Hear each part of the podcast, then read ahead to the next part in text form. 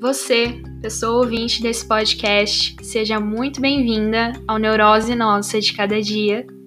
Eu sou Beatriz Guzmão e te convido a participar comigo dos monólogos e conversas sobre os dilemas da vida cotidiana.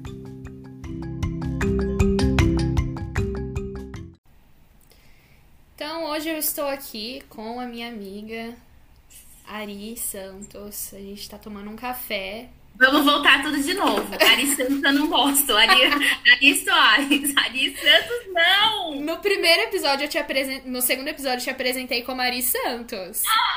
Nossa, amiga, eu nem ouvi o segundo episódio, que absurdo. Que convidada mais mal. mais desnaturada. Ai, amiga, olha, a gente pode soltar essa conversa. Mas vai ser soltada, é óbvio. Gente, Ari Santos não vê. Ari Santos é o sobrenome do meu pai, não gosto. Eu gosto do Soares. Tá ok, então Você estou tá aqui. O nome daquele macho. estou aqui com Ari Soares, tomando um café e a gente vai bater um papo hoje, né? Vai ser o terceiro episódio de Neurose Nossa de Cada Dia. E eu já pergunto, Ari, quem que é você? Quem é você, Ari? Gente, eu sou bem louca. É... Eu, eu não sei quem eu sou, mas acho que se eu pudesse definir uma persona para mim, seria eu mesma. Eu, eu não sei dizer quem eu sou. Eu, eu, eu sou uma pessoa que estou em busca de me autoconhecer sempre. Eu acho que isso é fundamental. Eu acho que é, esse autoconhecimento que a gente tem diariamente das nossas convivências, das nossas relações, é aquilo que nos torna é, alguém, né? É, mas Acho que se for para colocar em alguns aspectos, eu me consideraria uma pessoa inteligente, dedicada, criativa, talvez engraçada. E o que eu vou te falar agora, talvez você estranhe um pouco, mas eu sou uma pessoa introspectiva. Eu não Mentira. sou uma pessoa introvertida. Sim, eu sou. Me convença. Me, con me, convença. Como assim você é introspectiva? Convenço, convenço. Na verdade, é, isso vem de, de um, uns comportamentos que eu emitia antes da terapia, né? Que eu sempre tinha vários grupos de amigos, né? Então quem me ouvir agora vai entender o que eu tô falando, né? Os meus amigos. Mas assim, eu sempre fui é, o elo do grupo ali, né? De todas as pessoas. Então, sempre quando eu conhecia alguém, eu apresentava esse alguém para outro alguém, que todo mundo ia se conhecendo através de mim. Então, eu criava um ambiente confortável para eu estar esse start, né, essa tomada de consciência foi ali no meio da terapia mesmo que eu descobri. Foi muito doido e eu acabei percebendo que eu era uma pessoa introvertida a partir do momento que eu, é, eu percebi que eu tinha que reunir pessoas para estar num ambiente confortável. Só que eu era aquele tipo de pessoa que chegava no meio da, da balada, do bar, a minha energia ia acabando, né? E se eu, se eu estava com um grupo de pessoas eu, é, que eu estivesse confortável, isso não acontecia. E se acontecesse também, eu não conseguia dar nome aos bois, né? Eu não conseguia dizer por que, que eu estava daquela forma. Eu só estava daquela forma estranha. Então, às vezes, é, eu, eu saía assim, sem querer sair. Eu, eu só estava ali porque eu achava que era muito legal, muito divertido. Então, eu não vivia em autenticidade. Isso era muito bizarro, assim, para mim, porque, meu. quando você começa a viver em autenticidade, a entender aquilo que você busca, a entender aquilo que você quer, quem você é, é muito mais fácil, né? Você acaba ficando muito criterioso e a sua peneira ela acaba afinando muito, né? Então não é todo mundo que passa ali. É... E até você pode até olhar assim, a gente é amiga de alguns anos. Uhum. Se você perguntar, né? Por quem que você conheceu algumas pessoas que você conhece hoje, acho que automaticamente vai vir o meu nome. Sim. Até, por exemplo, a professora Andressa, que foi um dia no corredor que eu falei, olha, tem essa menina aqui, essa professora aqui, por que, que vocês não se juntam? Isso é verdade. Pensa, é real. Eu nunca parei para pensar nisso, né? Assim, é, assim como você, eu me identifico com essa questão de que a, a, minha energia em um determinado momento, em algum evento social, ela cai e eu fico com uma cara de cu no lugar. E assim, é, é a partir das outras pessoas, das relações que eu estabeleço, que eu consigo me manter ali e me manter uma pessoa interessante, né? Então, me identifiquei e você me convenceu. eu sou boa em convencer as pessoas. Você é? Eu sou, eu sou ótima. Entendi. Eu sou uma pessoa muito persuasiva. Isso acho que é um dos meus dos meus atributos mais potentes, assim. Uhum. É que eu não uso com muita, muito vigor. Deveria usá-lo para mais vezes. Isso é verdade. E o que, que você quer trazer aqui pra gente no dia de hoje? Alguma história sua que vá é, atribuir aí, contribuir com as nossas neuroses diárias e cotidianas? Eu vou. É, eu vou trazer uma história de 22 anos atrás. Eu tenho 32 anos, né? Eu ia perguntar agora a sua idade. 32. Eu tenho 32 anos e isso aconteceu quando eu tinha 10 anos. Na verdade, foi uma sucessão de eventos, né? Que aconteceram quando eu tinha 10 anos.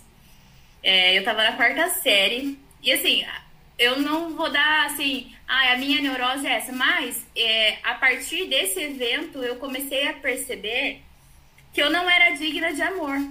E aí isso veio muito na minha cabeça e eu trouxe isso muito para os meus relacionamentos, né? É... E na terapia que eu consegui desconstruir essa parada, né? De não ser digna de ser amada, de não ser digna de ser cuidada, de não ser digna de ser admirada. Mas é engraçado, porque eu sempre me lasquei em todos os meus relacionamentos, né? Mas eu acho que os relacionamentos, no geral, né? Eu tô falando de relacionamentos amorosos, tá? Uhum. Os relacionamentos, no geral, eles têm um cunho de te ensinar as coisas, né? Mas aí você para pra pensar, eu preferia ser burra até que aprender esse tipo de coisa, né? Mas eu acho que eles são é, as matérias-primas, se assim posso dizer, daquilo que sou hoje. Mas a história que eu vou contar é assim. Na quarta série, eu era apaixonada por um garoto, né? Que o apelido dele era Perereca. Começamos amigas... bem. As minhas amigas de, sei lá, de 30 anos, né? Brincadeira, eu não tenho amigas de 30 anos, eu tenho amigas de 25 anos. Elas vão saber o que eu tô falando, porque sempre quando a gente sai comer uma pizza, conversar, esse assunto sempre rola. Mas eh, eu era apaixonada por esse garoto, assim, nossa, mas eu era vidrada nele mesmo. E eu escrevia cartas. E, meu, há 22 anos atrás a gente se comunicava por cartas, não tinha celular, não tinha nada, né? Então eu ia lá, toda dedicada, é, escrevia várias cartas, vários bilhetes, e nem era questão de, tipo assim, bilhetinho, eram cartas mesmo. Eu me declarava para ele e eu, e eu colocava sempre um, um marcador de livro, porque eu sempre fui apaixonada por livros, e eu colocava um marcador de livro do Esmilinguido. o Esmilinguido é aquele personagem evangélico, né? Então, Temos assim... até personagem gospel aí na, na história de Ari Soares. E aí ele tinha aquele cunho, aquele cunho gospel, né? Aquela coisa de, sei lá, o Senhor é meu pastor, nada me faltará. E eu acho que ele estava implícito, né? A minha vontade de, tipo, sei lá, estar com aquela pessoa, só que, tipo, tinha 10 é, anos, sabe? Eu nem sabia o que era isso, eu nem sabia o que era amor. Eu achava que eu sabia o que era. Ou sei lá se eu sabia, tipo, quando eu via, a minha mão suava, eu tremia, eu ficava nervosa e eu era anônima, né? Ele não sabia quem eu era. É... Ah, tinha essa, então você mandava tinha cartas essa, e ele. as cartinhas. Olha Jamais. só. Você acha que eu ia me dar o desfrute da pessoa saber quem eu era? Aí um dia ele descobriu que eu existia, né? E como bom homem, né? O, o homem, né? Não estou aqui para falar mal de homem, tá, galera? Apesar Estamos sim. Estamos aqui dia... para falar mal de macho. Apesar de fazer todos os dias da minha vida, mas hoje não estou aqui para falar mal de homem. Ou a gente não sabe, né? Quem sabe? A gente só tá nos 10 primeiros minutos do podcast. Mas é, ele, ele me viu e aí ele falou, tipo, pros amigos dele, ai, eu não vou querer ficar com essa menina. Ela é muito feia. Eu não quero saber dela. Credo, que horror. Eu fiquei muito chateada com aquilo, porque, na verdade, ele não descobriu que eu era eu porque eu contei para ele, mas ele descobriu que eu era eu porque contaram para ele. Tipo, eu contei para umas meninas que essas meninas, a famosa fofoca, né? A fofoca mal intencionada, não uma fofoca que edifica, porque uhum. fofoca que edifica é muito legal. Mas essas meninas foram e contaram pra ele e tal. É, acho que a famosa competitividade feminina, né? Que é instalada de alguma maneira por Desde nós, mil séculos atrás, né? Isso. E aí é, ele falou um monte que não, que eu isso, que eu aquilo, não sei o quê. E eu fiquei muito chateada. Eu sei que assim, eu quando eu fico nervosa, quando eu fico com vergonha, o meu rosto queima, né? Eu fico ruborizada ali, vermelhinha. E eu lembro disso como se fosse hoje, essa sensação assim de queimar o meu rosto, de vergonha, assim. Nossa, eu, eu sofri muito com isso. É, não por ele não me querer, mas pela humilhação, sabe? Porque foi muito horrível aquilo. Foi, foi digno de chacota mesmo. Ali naquele momento eu me senti o palhaço no circo, sabe? E, e aí depois de um tempo, essa, essa menina que foi contar pra ele ficou com ele e tal. E eu falei, nossa, acho que ela já tava intencionada, né? Tipo, a fazer isso. Achei engraçadinho, passou uns dois, três anos tal. E isso sempre, sempre lembravam disso, né? E aí quando eu fiz, acho que 17 anos, né? Passados 7 anos, esse menino veio atrás de mim. Olha só! Né? Lembrei da música da Kelly Key. Como que é? Que ela fala que cresceu e agora você me quer, não é? Alguma coisa assim, gente? Olha é, só. Pois é. é. É tipo isso, nessa época essa música era famosa. Cuspiu pra cima o, o perereca. e aí, é, passou sete anos, né? Ele veio atrás de mim. E a gente, a gente se beijou, né? A gente ficou. E foi horrível. Foi horrível, mas assim, foi muito ruim mesmo, sabe? Ai, nossa, e eu não tô falando que foi horrível porque eu fui desprezada, fui jogada fora, não me quiseram, nem nada. Mas foi meio que a inversão de papéis, assim, de tipo, o jogo virou, né? E foi muito ruim beijar ele, porque foi um beijo horrível, assim, babado, um negócio estranho. Nossa, não foi bom. E aí esse menino ficou no meu pé, não me mandando cartinhas de né? Mas ele mandava recados através dos outros garotos, assim, para mim. Bem é... adolescente mesmo, bem coisa de, de macho retardado de 15 anos. É você que tá falando, não tô falando. Mas tá pensando. E, e aí depois disso, é, passados acho que uns, sei lá, uns meses, eu comecei a namorar, e aí eu namorei por longos anos, né? E acho que essa ideia de não ser amada, né, de não ser cuidada, embora a gente tenha essa falsa impressão de que. É, porque é, quando a gente fala de autoestima, né, a gente, a gente é, vira, vira a página assim, da autoestima e direciona ela diretamente para a parte da beleza, do autocuidado. E não para você se conhecer, saber o que é bom para você, aquilo que você aceita ou não, aquilo que faz parte da autoestima de verdade, né? Você já direciona de fato para coisas é, que são. Como eu posso dizer a palavra, gente? Fugiu para coisas visuais. Então, tipo assim, se você tá gostosona, se no espelho, linda, maravilhosa, bate no peito e fala, ah, eu sou isso mesmo, você acha que a sua autoestima tá ok, né? Então, tipo, o mundo pode vir em cima de você, pode te atravessar e você vai estar tá ali em pé, tipo a Beyoncé. Só que a autoestima não é isso, né? A autoestima é muito mais que isso. A autoestima é você se conhecer, é você saber aquilo que você aceita ou não, é você viver em autenticidade e você saber que se um caminhão te atropelar, você vai estar ali pronta para anotar a placa dele, né? E tá tudo certo. Porque você sabe que isso pode acontecer. E aí, quando eu comecei a namorar, né? Os primeiros é, anos do meu relacionamento, eles foram muito legais. Eu me sentia muito amada, muito protegida. É, me sentia plena, né? Em tudo. E aí, eu entrei em um relacionamento abusivo. com esse namorado, que não era perereca, né?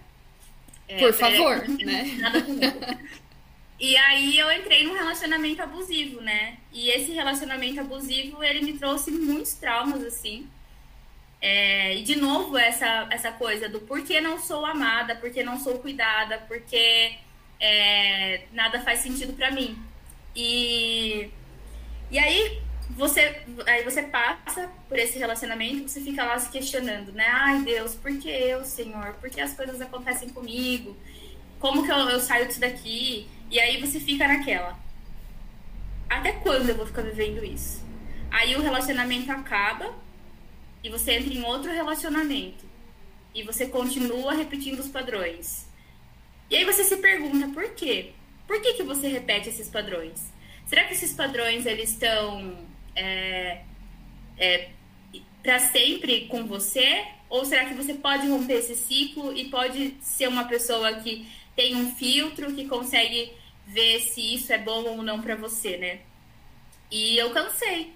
Quando eu saí desse relacionamento longo, né? Eu entrei em um outro relacionamento é, que também foi abusivo, só que ele foi um abusivo mais sutil. Então, você não percebia tantas coisas. Então, como eu não estava tão jogada de cabeça, foi mais fácil para sair. E aí depois você, aí eu, eu, comecei a viver a minha vida de solteira, né? Comecei a ir para balada, comecei a fazer coisas que não faziam o menor sentido para mim que hoje eu olho de uma outra perspectiva, né? E via que eu precisava passar por aquilo para ser quem eu sou hoje. Mas se eu pudesse não ter passado por aquilo para ser quem sou hoje, agradeceria, porque eu, nossa, eu passei por vários tropeços, hein? Mas eu, eu olho assim, sabe? E, e hoje eu vejo que é, ter entrado na terapia, ter é, tido contato com o feminismo, é, ter é, encontrado pautas dessa forma, é, tiram essa culpa minha de não ser amada, de não ser cuidada, de não ser admirada e trazem a culpa para o machismo, para o patriarcado, para esse lugar onde é, os homens é, têm esse tipo de, de funcionamento, né?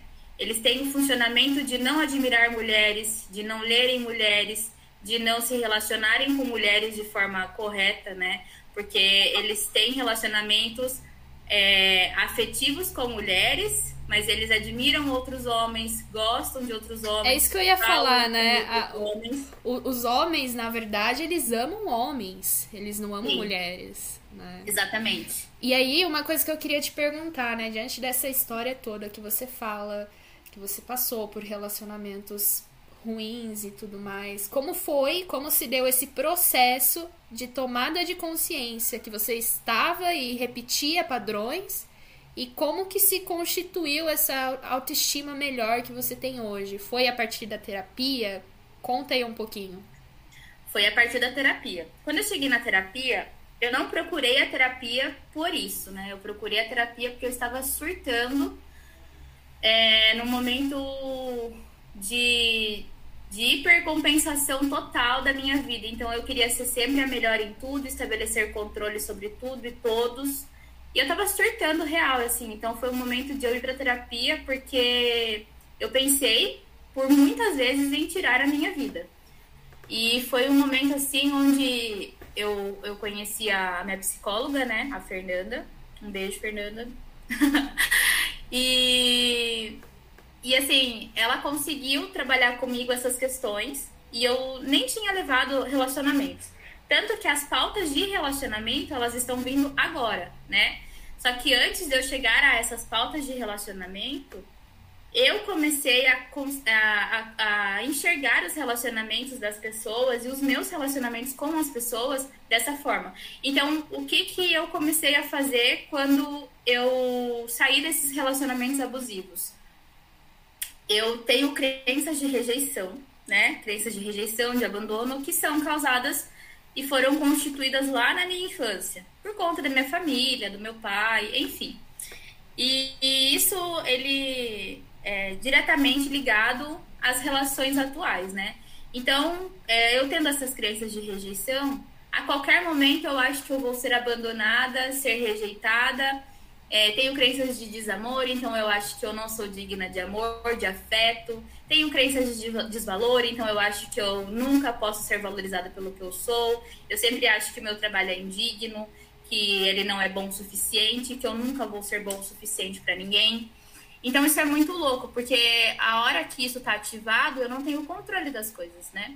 Mas quando eu percebi que é, eu tinha essa crença de, de rejeição e abandono, eu percebia que eu fazia o um movimento inverso. Ao invés de eu grudar na pessoa e ser aquela pessoa pegajosa, grudenta, que eu estava ali o tempo todo, ciumenta, eu era o inverso. Eu abandonava a pessoa para não correr o risco de ser abandonada. Leonina, né, amores? e, eu, e eu não fazia isso só com relacionamentos afetivos, eu fazia isso com vários amigos. Então, assim, tem muitas pessoas que saíram da minha vida por esse motivo. Óbvio, né? Tem pessoas que eu fui atrás para resgatar porque faziam sentido para mim. Hoje, e tem pessoas que não, que tipo, eu vi que foi na hora certa mesmo. Mas assim, é esse lance do tipo, eu rejeitava as pessoas para não, pra não correr o risco de ser rejeitada, para não sofrer com isso. É, isso é muito bom é, até um certo ponto, né? Porque imagina quanta pessoa legal sou da minha vida porque eu não dei nem a chance de conhecer essas pessoas. É bom porque você se protege, de certa forma, né? Existe aí essa questão da proteção, mas realmente, né? O que, que você perde com isso? Sim, mas até que ponto que essa proteção é boa, né? Até que ponto que isso é bom é, quando você é, não deixa que as relações elas se estabeleçam de forma natural. Você força elas a acabarem. E era isso que eu fazia com as pessoas. Eu forçava as pessoas a saírem da minha vida. Até numa questão de uma sensação de um falso controle, né, sobre as relações, sobre o que o outro vai fazer com você e o que você vai fazer com o outro, né? Então, talvez até exista isso, essa ilusão falsa de que você tem algum tipo de controle sobre essas relações, se afastando delas. Sim, e o mais louco é que a gente não tem controle. E quem tem o controle de fato é o controlado, porque uma vez que o controlado diz não, quem que você vai controlar? Pesado isso, né? Pesado? Fiquei reflexiva aqui. é, porque uma vez que você diz não, que estão te controlando e você fala não, quem a pessoa vai controlar? Nossa, me deu um negócio aqui agora. não, deixa eu falar o porquê. A minha analista, é, ela vive falando pra mim, Bia. Ficou emocionada, né? a minha analista vive falando pra mim, Bia, você tem que aprender a falar não para você mesma para conseguir falar não pro outro. Sim. E eu nunca entendo isso, porque assim como você, eu tenho tudo isso aí que você falou, né? Porque até aqui a gente nos outros episódios do podcast eu falo que as pessoas elas possuem crises comuns umas com as outras e nem sabem disso. Então, toda essa questão da rejeição, da, da crença de que não, não é digna de amor, eu me identifico. E a tentativa de controlar essa relação que, que no momento eu tô vivendo, enfim, é falha, me frustra. E aí eu não consigo dizer não para mim mesma no sentido de calma, agora é o momento de você sair dessa. Então eu digo não para mim e saio. Eu não consigo fazer isso. Eu tô ali jogado naquele emaranhado ridículo que todo mundo vê menos eu, tentando controlar uma coisa que é incontrolável e eu sou a controlada. Exatamente. E eu não e digo você não. não percebe. É foda. ou, é, ou pior que de tudo, amiga, é perceber. Porque existem as pessoas que percebem. Não fazer nada com isso. Exato, porque existem as pessoas que percebem e não conseguem realmente fazer nada com isso, né? É. É porque aí há dois polos, né? Há o polo que você faz demais e há o polo que você não faz nada. E eu vivo essas duas coisas. E isso é muito ruim, porque quando você se dá conta disso, né? Quando você traz para o consciente isso, de que você está vivendo é, nessa dualidade de você não saber para onde você tá indo, porque assim, é 8 ou 80, só que o 8 ou 80 não é bom. Porque o 8 ou 80 ele é rígido demais. Vai vir uma outra reflexão, tá bom? O 8 ou 80 ele é rígido demais. ele é inflexível demais. E quando você é uma pessoa 8 ou 80, você não consegue enxergar possibilidades para os problemas. Meu Deus. Eu, eu tô vendo a personificação da Ariane humanista aqui, falando sobre possibilidades e, enfim. Mas perfeita a reflexão. É exatamente é, isso. É muito pesado, porque quando você é uma pessoa 880, a gente fala, né? Ah, eu sou 880, sou muito intensa. Eu já cansei de falar isso.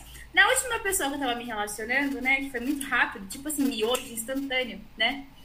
Eu conversei com um amigo desse, desse moço, né, desse menino, e eu falei, eu sou uma pessoa extremamente 880.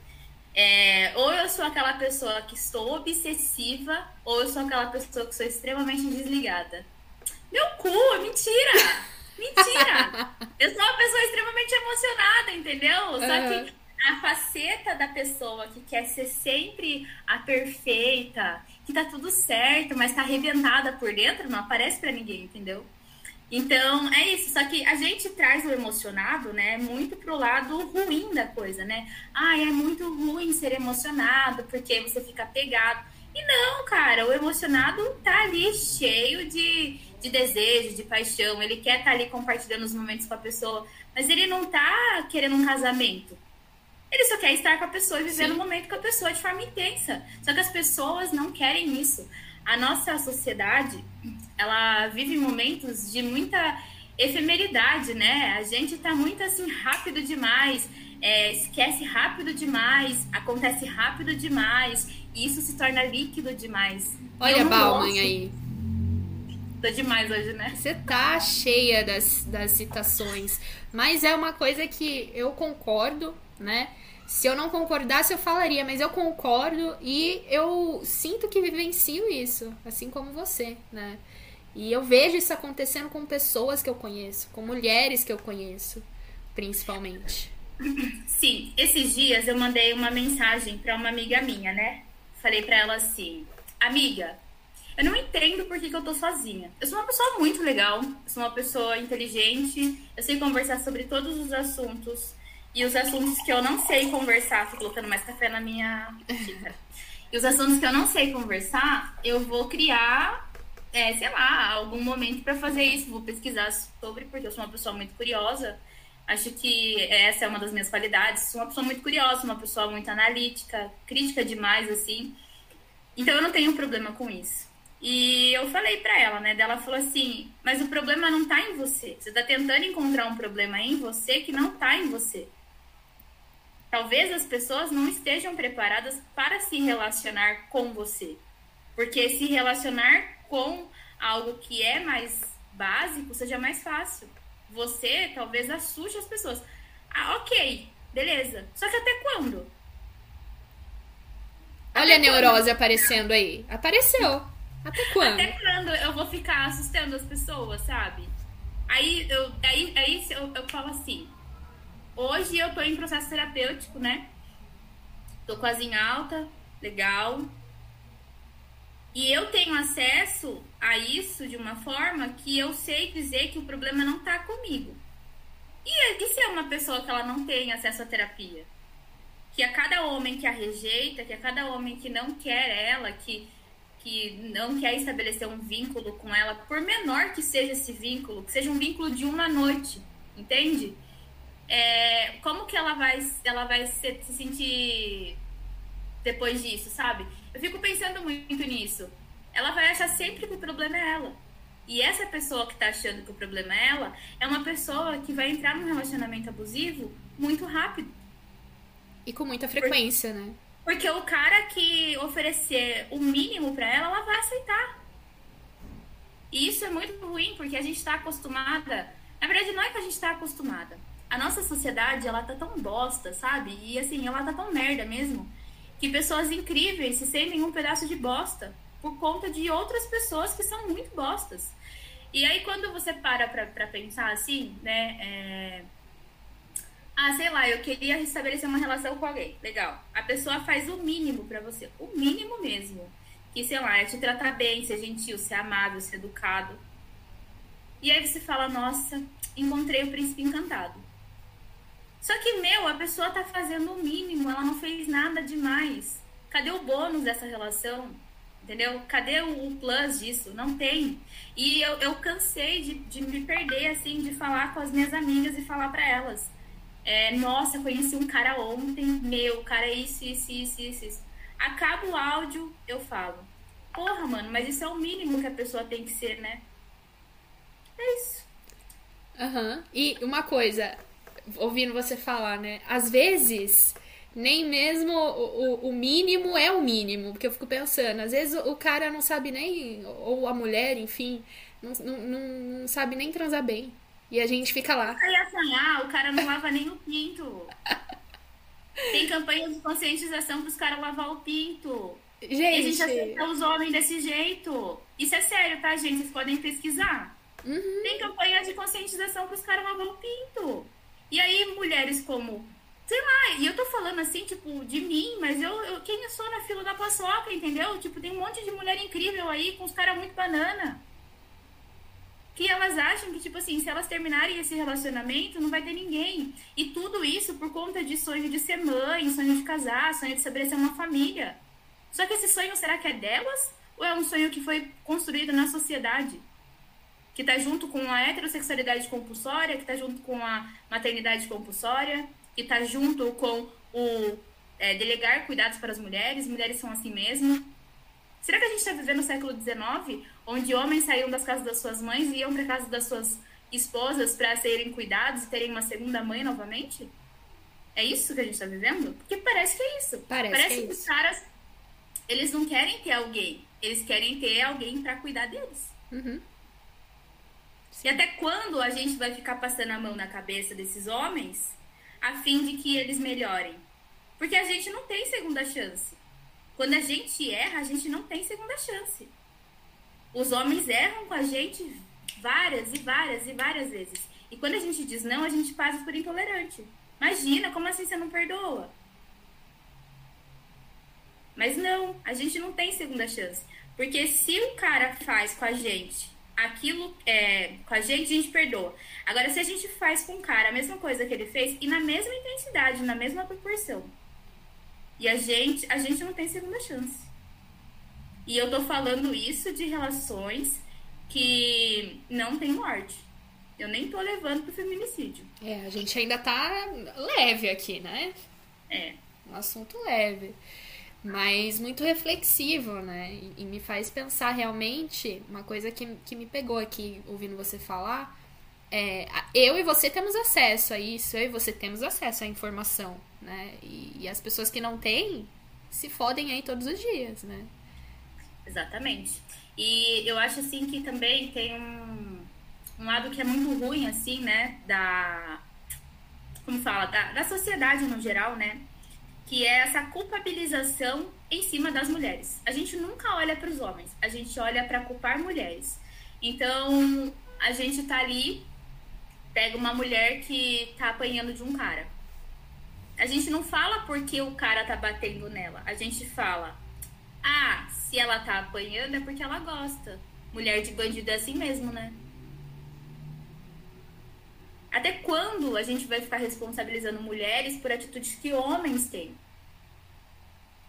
Até quando a gente vai ter que ficar vivendo numa sociedade onde a gente não pode abalar as estruturas da fragilidade masculina?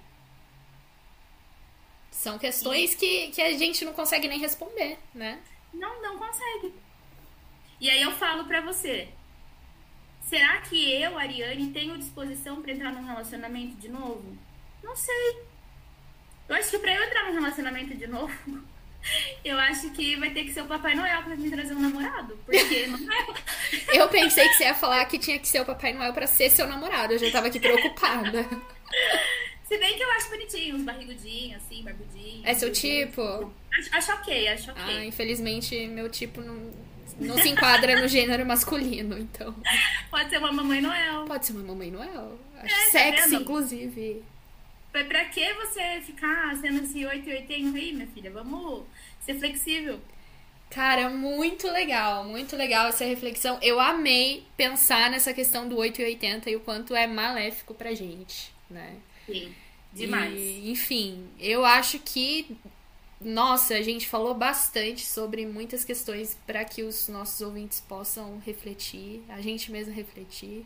Eu vou mandar para minha analista esse, esse nosso papo, porque. Ela já falou que eu era boa, né, uma vez? Pois é, menina, né? Eu já falando aqui, né, pros, pros ouvintes. A, a Ari é uma pessoa que, que sempre que eu tô assim, meio, meio em dúvida se eu tô louco ou não, ela vem lá e me traz de volta, né, pra realidade. E eu, eu já falei dela pra, pra analista, né? E, e a analista fala, nossa, essa menina, ela tem consciência das coisas, né? Mas interessante que muitas vezes a gente tem consciência das coisas para os outros e não para nós mesmos, né? O que é um Com problema. certeza. Com É. certeza. Na verdade, eu acho assim, eu acho que é muito fácil a gente falar daquilo que a gente não vivencia, né? Então, quando a gente está vivenciando o fenômeno, aí que tá o problema. Porque a gente tá cheia de emoção, né? E o problema não tá em você sentir as emoções. Tá em você ver o que você faz com o seu comportamento diante dessas emoções. Difícil. Outra reflexão. Difícil. Mas é, eu acho que é isso, né? Eu acho que conversando esses dias com, com uma professora na, na faculdade, eu comentei com ela, né, sobre o podcast, e aí ela perguntou pra mim, mas, mas e aí? A, a intenção é que vocês cheguem a uma conclusão sobre essa neurose? Eu falei, não. Ela falou, realmente, não cheguem. Deixe as reflexões, as dúvidas aí ficarem no ar, porque aí fica aberto pra refletir. Porque como concluir algo, né? A gente não tá aqui pra concluir nada. Na verdade, nós não somos seres que, que temos conclusões, né? Nós somos seres que a todo momento estamos. Eu vou trazer de novo a existencial aqui, né? Hora em propriedade, hora em propriedade. A gente não é linear. Então, tipo, não tem como a gente falar que a gente tem uma conclusão, que a gente tem um começo, meio fim. Será que a morte é o fim? A gente não sabe. A gente nunca Não morreu pra sabemos. saber. Espero não morrer tão breve, né? Preciso viver muitas coisas ainda. Pois Mas é. também não sei quando eu vou morrer. Mas é isso, sabe? A vida é isso. E a gente não tem como concluir. Não é igual um trabalho de faculdade que a gente vai lá e faz a conclusão de acordo com aquilo que a gente coletou. Não, nós somos seres em processos. E isso é lindo, sabe? Porque cada um tem as suas vivências. Quem somos nós para concluir alguma coisa? Eu não sou ninguém. Pois é. Bom, gente, é, o fim do, do episódio é esse. Não somos ninguém pra concluir nada. É, agradeço a Ari por estar aqui comigo hoje, conversando, e espero que ela volte em outros momentos pra trazer mais reflexões pra gente. E esquecemos de falar que a Ari também é estudante de psicologia do último ano, né? Então, estamos aí juntas nesse processo doloroso que é o último ano da faculdade. Ari, quer falar alguma coisa pra gente finalizar? Quero, primeiro eu quero agradecer a você, que é uma querida, é, a oportunidade de estar aqui como sua primeira convidada, apesar de não ter assistido, né, de ter ouvido o seu segundo podcast, que minha semana foi uma loucura, mas irei fazer isso já já. É, e assim, é, como a Bia disse, né, eu sou aluna do último ano, tô começando meu Instagram agora, falando um pouco sobre relacionamentos, então assim, quem quiser saber um pouco sobre relacionamentos, é, ter relações mais saudáveis, apesar de eu não estar num relacionamento, eu tenho propriedade de causa para falar sobre isso, porque eu sei o que não é bom, mas sei o que é bom também. Tem bagagem. Então, assim, gente, espero que vocês gostem, espero que vocês emitam a opinião de vocês sobre isso, que vocês tragam reflexões sobre também. E é isso, muito obrigada por quem chegou até aqui, né? E um beijo Obrigada, Bia. Eu que agradeço. E esse foi o terceiro episódio de Neurose Nossa de Cada Dia. E a gente se vê em breve. Até mais.